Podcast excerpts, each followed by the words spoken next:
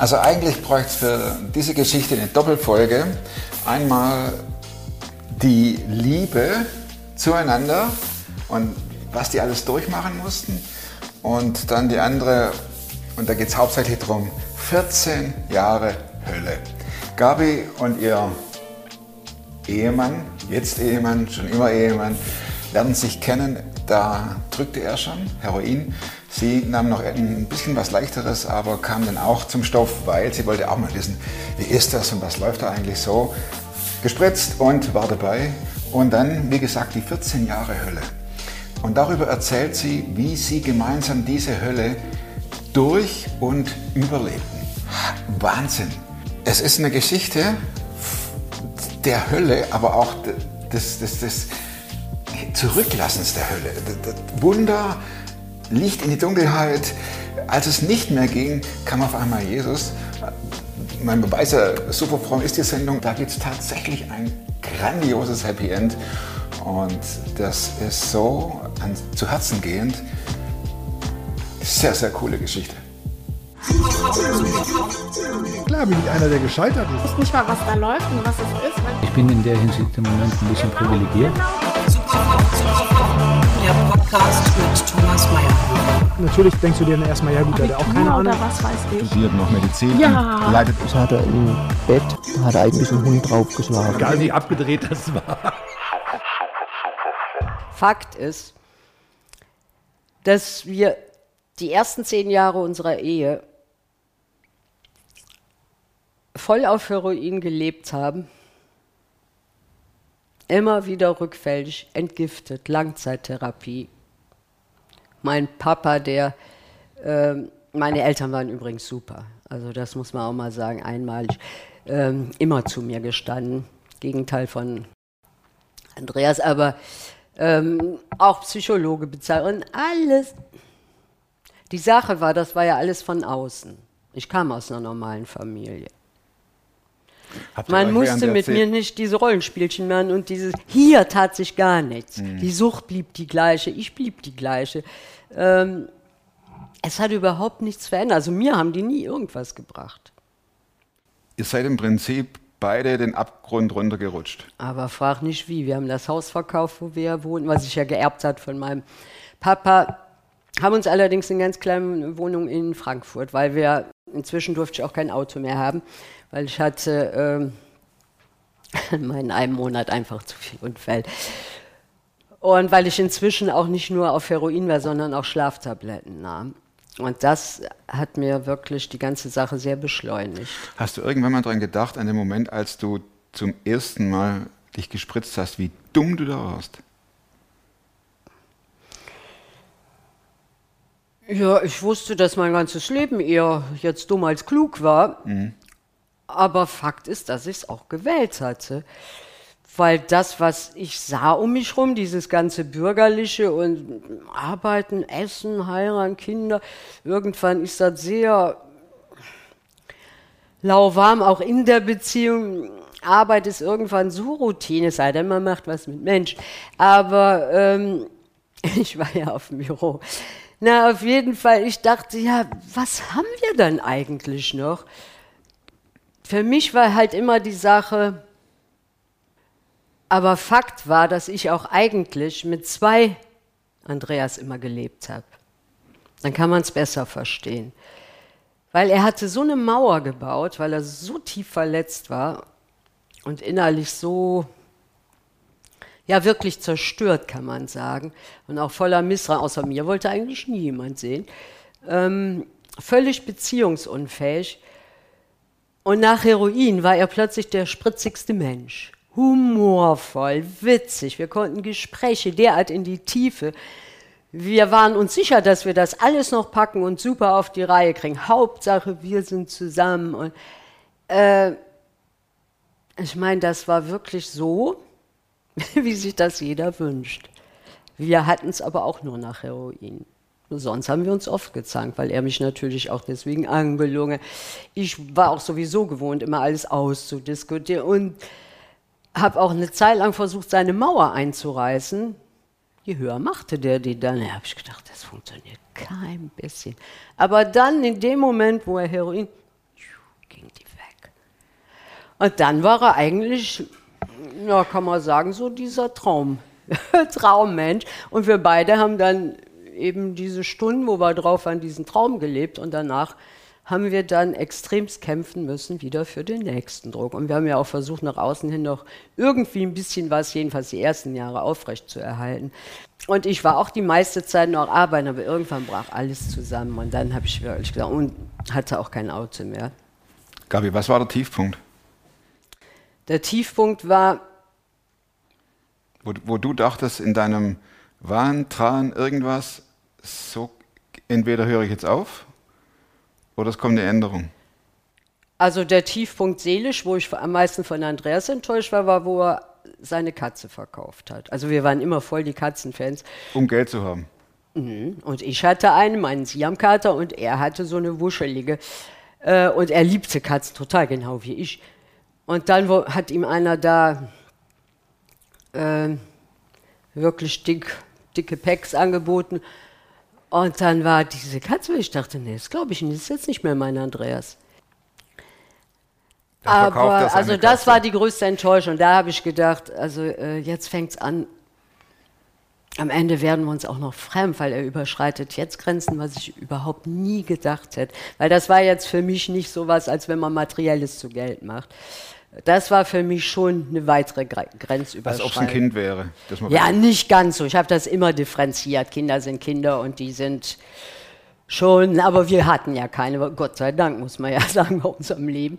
Ähm, aber es war was Warmes, Knurr, die waren immer da und egal wie man drauf war, mit Enzo oder super gut drauf, die waren immer gleich eng und gleich lieb und gleich warm und geschnurrt und äh, also für mich war das extremst beruhigend.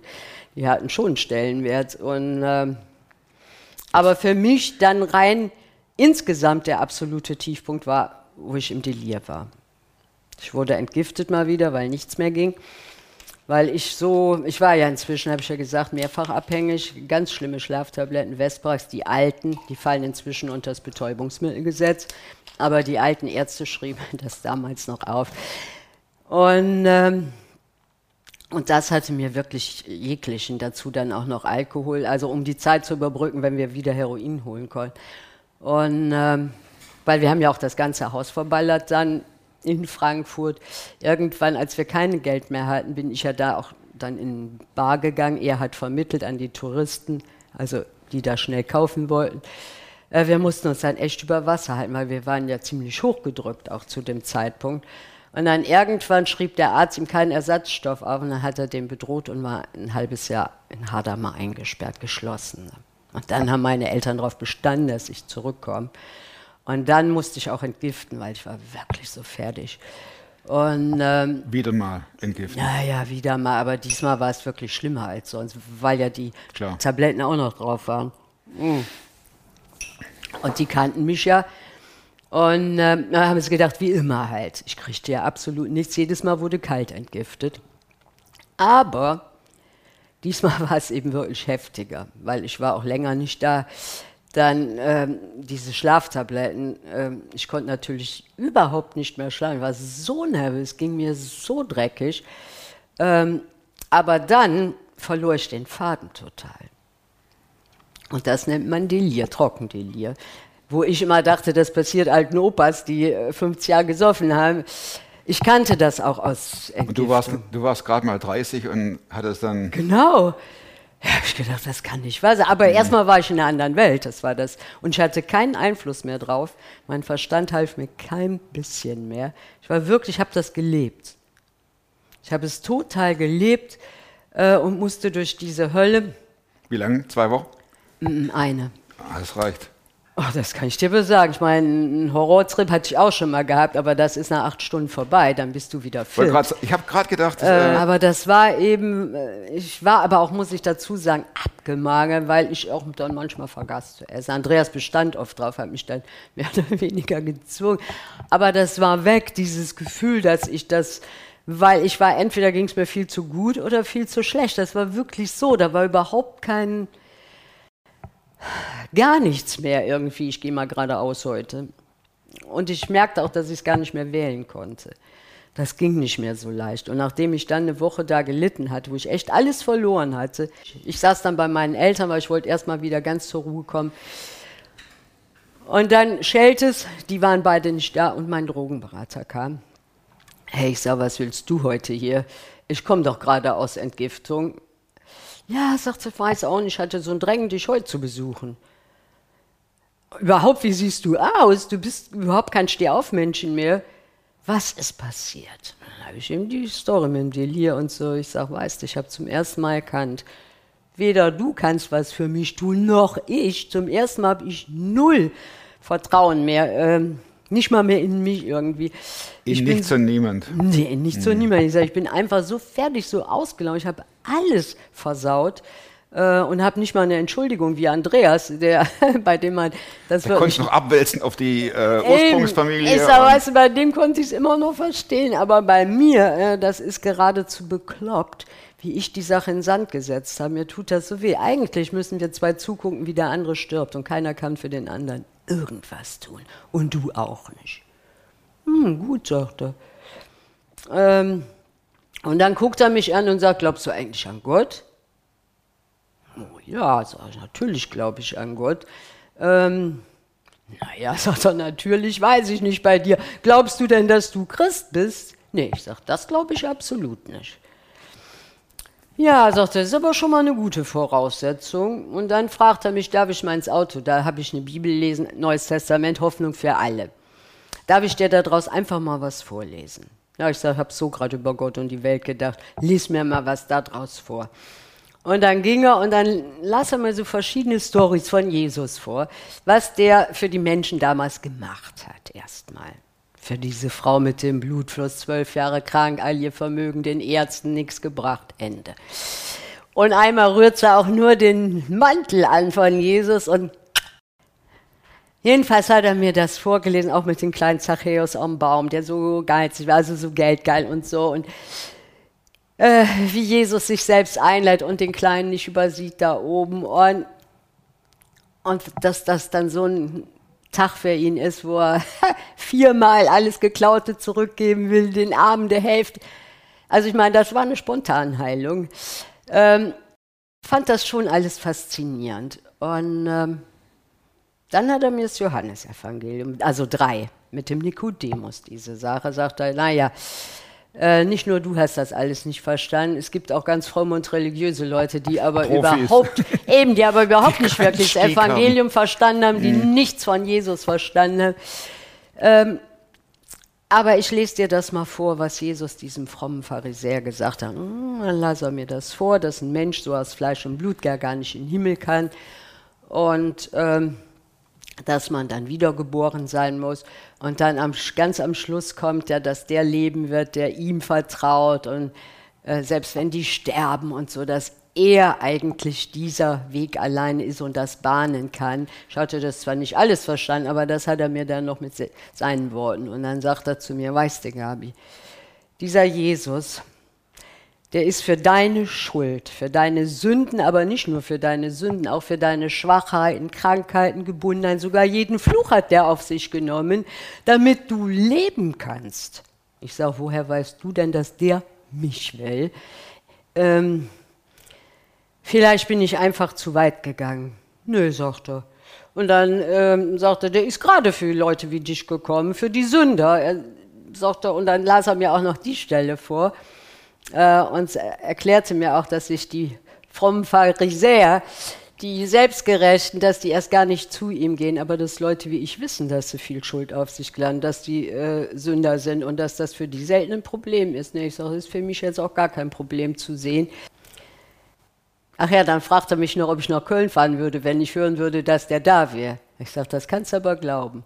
Und dann hat er mir das erklärt, dass er zwar Himmelfahrt zum Himmel zurückgegangen ist, aber dass er seinen Jüngern seinen Geist ergibt. Dass das eben dieser Geist ist, Also, also er meinte, wenn, äh, wenn du wüsstest, dieser Jesus hockte in Köln, würdest du da hinfahren? Ja, klar, würde ich. Ja. Und dann kam die Erklärung mit dem Heiligen Geist. genau, hat er gesagt, Der lebt ja, der sieht dich, der sieht uns jetzt hier sitzen, bloß dass du ihn nicht mehr anpacken kannst. Also du siehst ihn nicht von Fleisch und Blut, weil er ja wieder beim Vater ist. Aber der hat seine Jünger auf keinen Fall allein gelassen.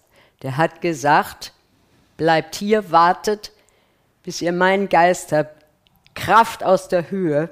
Hingst du an seinen Lippen? Schon. Weil das fand ich jetzt wirklich alles faszinierend und wollte das auch verstehen. Und dann äh, sagt er mir das, brachte er mir noch das Beispiel von dem armen Petrus, der immer herhalten muss, wo er Jesus dreimal verleugnet hat, aber war er vorher immer der mutigste. Aber dann sagt er, und was ist Pfingsten passiert, wo Jesus weg war? Da hat er nämlich diesen Geist gekriegt. Was macht er? Stellt sich auf den Riesenplatz, predigt das Evangelium von Jesus und sagt, ihr habt den gekreuzigt. Und das fand ich dann wirklich sehr Oh, ich sag wirklich, er das ist der Unterschied.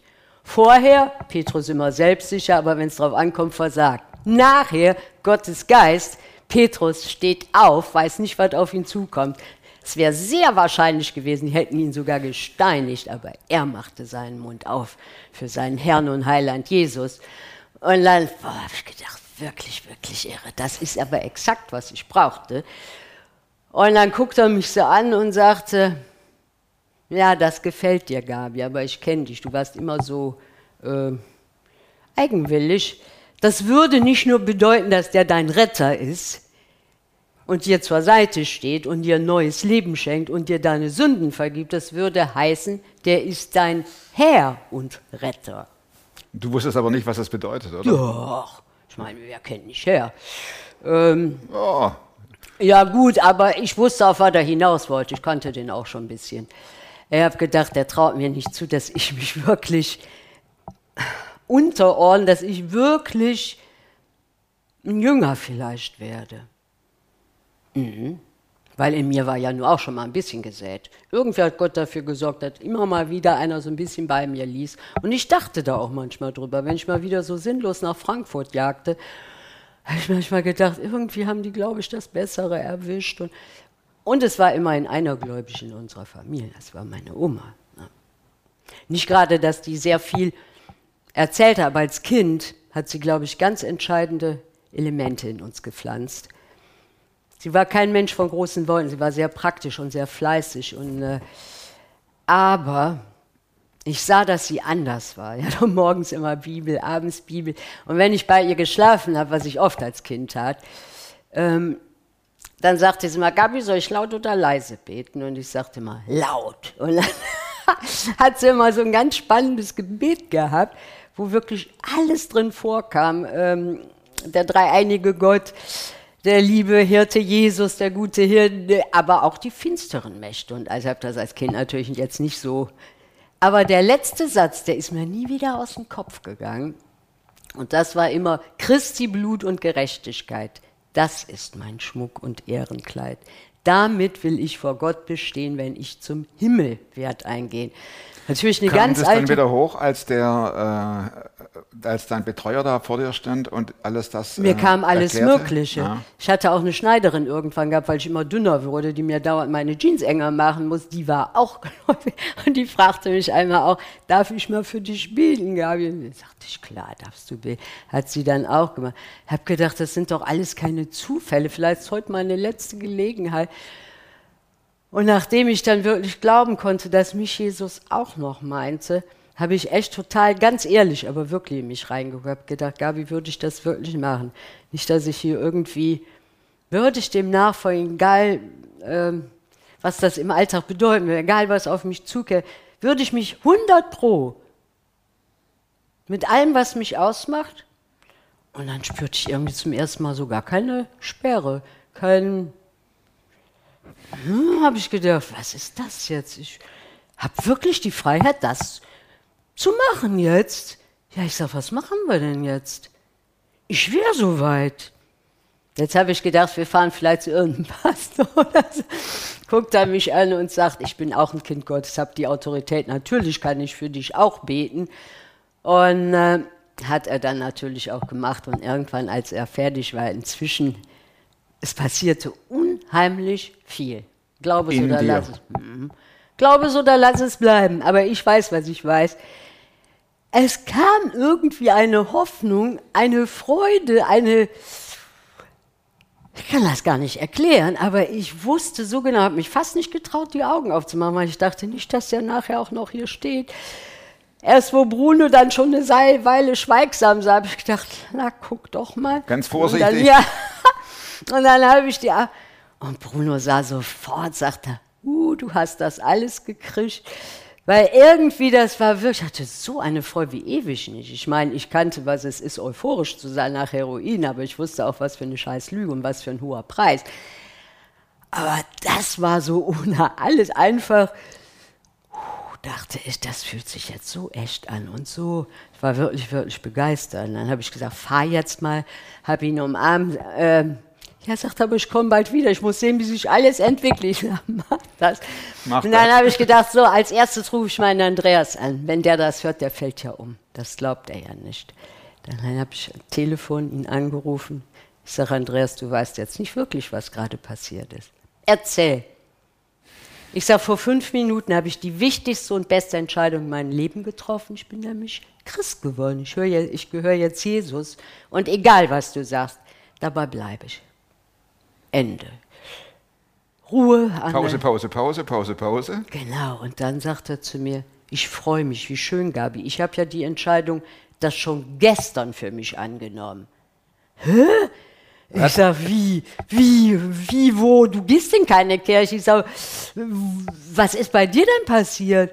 Und da sagt er zu mir, soll ich dir mal was sagen? Meine Gedanken waren so düster. Ich konnte es nicht mehr ertragen, dich zu sehen, wie du immer weniger. Ich weiß noch, wie du warst am Anfang. Man konnte dich nie stoppen, deine Energie und all. Es tut mir alles so weh und mein Leben ist sowieso so kacke. Ich habe überlegt, ob ich mich für einen Zusch mache oder schlaf da irgendwas, aber das geht alles nicht mehr.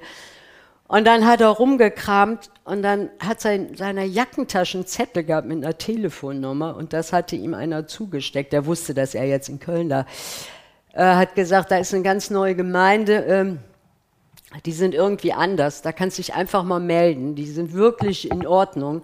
Und äh, da kannst du sein, wie du bist. Ähm, ruf die mal an, bevor du irgendwie, es muss doch mal was passieren. Auf jeden Fall hat er gedacht, naja, bevor ich das mal kann, ich auch wirklich mal einmal da anrufen. Dann äh, hat er auch da angerufen. Und dann haben die gesagt, oh, bleib ganz ruhig. Wir schicken die, ich schicke dir sofort mal zwei vorbei, dann redet ihr ein bisschen und so, ihr lernt euch mal kennen und alles. Hm, die kamen auch. Aber Andreas Dieler war inzwischen auch da gewesen und dann hat er die sofort wieder an der Tür. Aber die kamen einen Tag später wieder. Völlig unbeeindruckt. Gute Leute. Gute Leute. Ja. Standen wieder da, Smiley, und äh, dann haben die auch so ein bisschen sich quasi reingeschubst und ähm, haben gesagt, hör mal, wir haben eine Evangelisation ganze Woche in Köln und so super gut, ganz tolle Musik, alles. Guck's dir doch einfach mal an, unverbindlich. Ja, Andreas, der Überleg, überleg, überleg, überleg. Du darfst nicht vergessen, er hatte Berührungsängste. Der mochte es nicht mit vielen Leuten, gar nicht. Und schon gar nicht, wenn ihm einer nahe kam. Die zwei waren ihm schon too much, weil die herzlich waren. Normale Leute sind das einfach. Ja, aber für Andreas ging das gar nicht. Aber immerhin dann fiel ihm ein, weil der hatte auch so eine Flasche der Lambrusco, wo noch ganze Ecke drin war. Der gesagt, na gut, aber dann trinke ich die vorher leer. Hat gedacht, Christen gehen nie auf so was Beklopptes ein. Und dann haben die gesagt, ja gut, beeil dich. Zum Wohl. Genau. Und dann hat er hat gedacht, das gibt's doch gar nicht. Ey, was sind denn das für irre Leute? Ja, auf jeden Fall, aber da ist versprochen, hat er das auch getan. Und dann ging er mit dahin und erst hat er gedacht, boah, ich bin in der Sekte gela- gelandet. Weißer amerikanischer Pastor, lautes Singen, Hände heben, klatschen, Schlagzeug, Gitarren, alles ein bisschen wie erst noch nie gesehen. Außer evangelische Kirche war der, glaube ich, noch nie in irgendeiner Kirche. Und dann, ähm, aber dann kam die Predigt. Und dann hat ein kleiner Afrikaner aus Südafrika, der auf Französisch predigt, warum auch immer, die reden eigentlich ja Englisch. Aber der hat dann mit Übersetzer das Evangelium. Einfach, klar, deutlich, einladend, alles drin. Und danach hat er gesagt, Leute, wenn ihr nicht sicher seid, wo ihr hingeht, wenn ihr sterbt, ihr habt das noch nie so wirklich gemacht. Oder ihr seid in einer anderen Not und wisst nicht mehr ein noch aus. Wir sind hier, wir beten und du wirst sehen, es wird was passieren. Nichts wird bleiben, wie es ist. Und mein Andreas hat gerungen. Ich war ja auch gar nicht mit. Ne? Er hat gerungen, hat gerungen, aber er ist nach vorne. Und das Andreas, ne? Ja, und dann für beides beten lassen, dass er in einer ausweglosen Situation ist, aber dass er auch noch kein Christ ist. Und dann haben die wirklich gebetet. Und er hatte die gleiche Gewissheit im Herzen wie ich. Ah, jetzt, er wusste, ihm ist vergeben.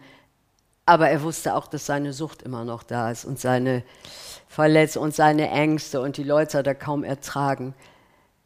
Aber als er mir das erzählte und ich dachte, ah, dieses Timing von Gott, wir in verschiedenen Städten durch verschiedene Menschen finden beide zu Jesus. Es war so von Gott geplant, diese ganze Sache. Sogar die Gemeinde hat er schon für uns ausgesucht. Für mich war das alles klar. Ich dachte, boah, das hätte sich kein Mensch überlegen können. Weil wir waren nicht vorher religiös oder dass wir da irgendwie. Auch keine Erscheinungen im Delirium und. Aber so weit von gar nicht, jedenfalls keine Erscheinung in die Richtung. Ähm, aber das war dann, wo ich gedacht habe, ich zweifle nie wieder an Gott, weil das war für mich so, habe ich gedacht, Gott, der Himmel und Erde, der Schöpfer aller Dinge und wir zwei Blöden hier. Und wir sind dem das wert, dass der so genial das jetzt macht. Und ich war begeistert von Gemeinde auch direkt. Na, boah, ich fand die so klasse. Die Musik, die Predigten, alles. Und sie waren sehr persönlich, sehr herzlich, sehr eng, haben sich sehr auf uns eingelassen, sehr viel persönliches Gebet. Und waren auch klug genug und weise und sehr unterschiedlich zu, äh, mit uns umzugehen. Gab es einen Rückfall? Oh ja, ich sag ja, wir waren errettet, uns war vergeben, wir waren wiedergeboren. Aber wir waren jetzt nicht, aber es ging zumindest bei mir schneller, als ich befürchtet hatte, muss ich wirklich sagen. Du hast Gott, mit Rückfällen gerechnet? Ja, also ich habe es nicht für, aber ich wollte es nicht, das wusste ich total. Ich habe gewusst, das ist gegessen für mich. Ich habe auch gebetet direkt. Ich habe gesagt, also eins musst du wissen, entweder tust du wirklich massive Wunder für uns und an uns dass du uns von innen völlig neu machst. Oder lass mich besser gleich sterben, weil ich möchte dich auf keinen Fall jetzt so enttäuschen und wieder versagen. Ich bin wild entschlossen, die Sache, was an mir liegt, will ich machen. Habe ich auch sowas von stur durchgezogen. Und ich muss sagen, Gott schenkte mir nach kurzer Zeit schon richtig Siege, weil ich hatte ein altes nicht, dass ich es wollte, ich habe nicht gesucht, im Gegenteil, ich wollte freitags zum Gottesdienst fahren. Da finde ich, wo ich versteckt hatte, eine ganze volle äh, mit meinen Vesparax-Tabletten. Und das war früher für mich normal. Mir fehlte selbst die Fantasie, mir vorzustellen, dass ich da wieder stehe. Und dann merke ich, wie ich mich beobachte. Und ich dachte, ich freue mich auf den Gottesdienst.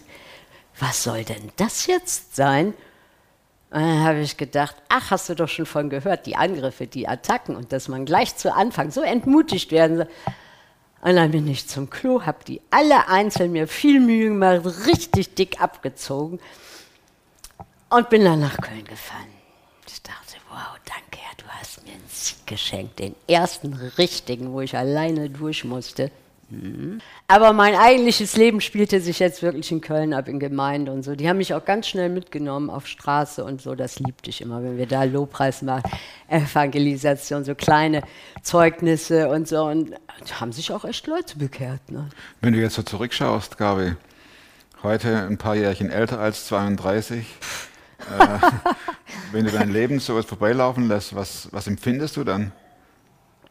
Große Dankbarkeit und Begeisterung ich fände mich auch der letzte Schurke, wenn ich das nicht pflegen würde und da irgendwie. Äh, nee, das mache ich mir auch extra immer wieder bewusst. Aber wir haben ja auch lange Straßenarbeit gemacht. Ich musste so oft in der Woche mein Zeugnis, unser Zeugnis. Und äh, das blieb eigentlich immer frisch.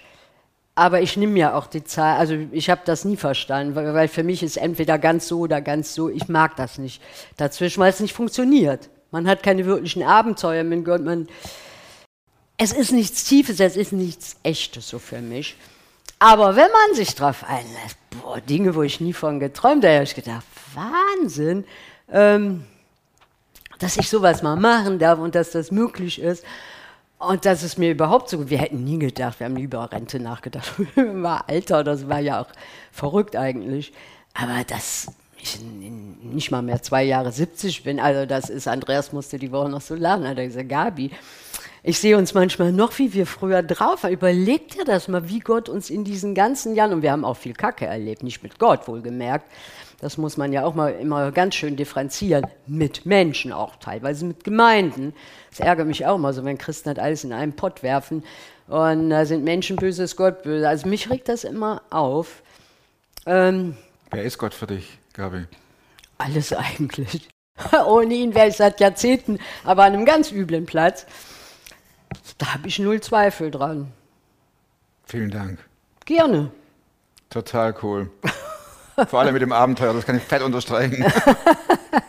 ich habe vier Schlussfragen, Gabi. Ja.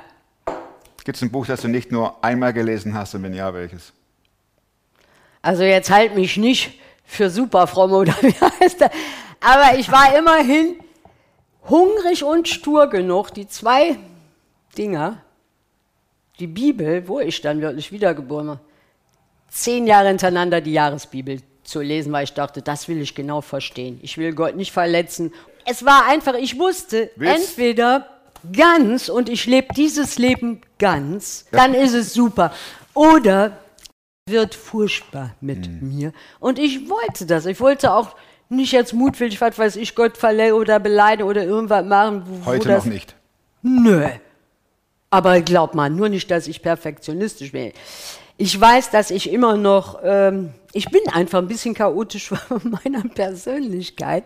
Ähm, fängt damit an, dass ich zum Beispiel nie irgendwie was machen könnte. Ich habe auch öfter in der ersten Gemeinde mal gepredigt und so, aber gib mir keinen Zettel oder irgendwas oder da mit der Wand oder. Bei mir muss alles immer von hier kommen. Ja, das merkt man. Zweite Sonst Frage. kannst du es vergessen. Zweite super fromme Frage. Wozu kannst du heute leichter Nein sagen als noch vor fünf Jahren? Ach, das war aber eigentlich nie mein Problem mit dem Nein sagen. Wenn ich was nicht wollte, wollte ich nicht. Da können wir gleich die dritte Frage machen. Perfekt. Welche Überzeugungen, Verhaltensweisen oder ähm, Gewohnheiten, die du dir angeeignet hast, haben dein Leben definitiv verbessert? Und jetzt sprechen wir mal nicht über Drogen. Also Angewohnheit, nachdem ich gläubig war. Sagen wir mal die letzten fünf bis zehn Jahre. Also das waren jetzt nicht meine aufregendsten, fand ich. Ach, das hört sich jetzt nicht gut an. Doch, das ist alles okay. Ähm, und ich lebe auch super gern und ich bin auch froh, dass ich die Rente erlebt habe. Aber das ist auch einer meiner Schwachpunkte. Äh, eigentlich hatte ich immer in vielen Dingen ein bisschen Mut, aber so vom Alter, das war mir immer, oh, lass mich damit. Das kommt natürlich jetzt näher und näher. Eigentlich ist es ja schon da, wenn ich ehrlich bin. Aber das macht mir manchmal schon ein bisschen schlucken, wo ich denke, oh Herr.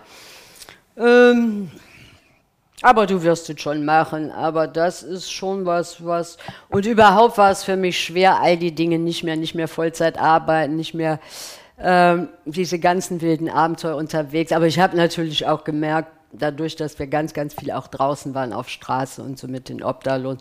Ich habe natürlich chronisch auch Nebenhöhlen zu und so. Ich kann auch nicht mehr so viele Stunden stehen an einer Stelle dann. Und ich friere immer schnell. Also klar merkst du das an ein paar Sachen, ähm, wenn auch die meisten Dinge noch super funktionieren. Aber ich bin nicht der Begeisterte, der so gerne Im Sessel sitzt. Besser kurz und knackig als so lang wie Kaugummi hingezogen, sage ich immer. Aber gut, dass ich es nicht in der Hand habe. Hm? Noch lebe ich gerne. Schön. Letzte Frage. Plakat. Die Gabi kann da ein Statement draufhauen. Das bleibt eine Woche an einer vielbefahrenen Straße. Was würdest du draufschreiben? Ganz klar. Nämlich? Jesus Christus ist der Weg, die Wahrheit und das Leben selbst. Niemand kommt zum Vater, es sei denn durch ihn. Ist ein bisschen viel Text, ich weiß, aber da ist ja auch alles drin. Ich danke euch fürs Zuschauen. Ich habe nicht zu viel versprochen. Wenn ihr jemanden kennt, der äh, kokst oder drückt, abhängig ist, schickt ihm doch den Film. Wenn ihr ein gutes Verhältnis zu demjenigen habt, erklärt, um was es geht. Nicht einfach nur einen Link schicken, das ist blöd, sondern erklärt, fragt, ob er Lust hat und äh, ob er es auch mal angucken möchte. Denn diese Geschichte bringt Hoffnung und seid Hoffnungsträger in diese Welt für andere.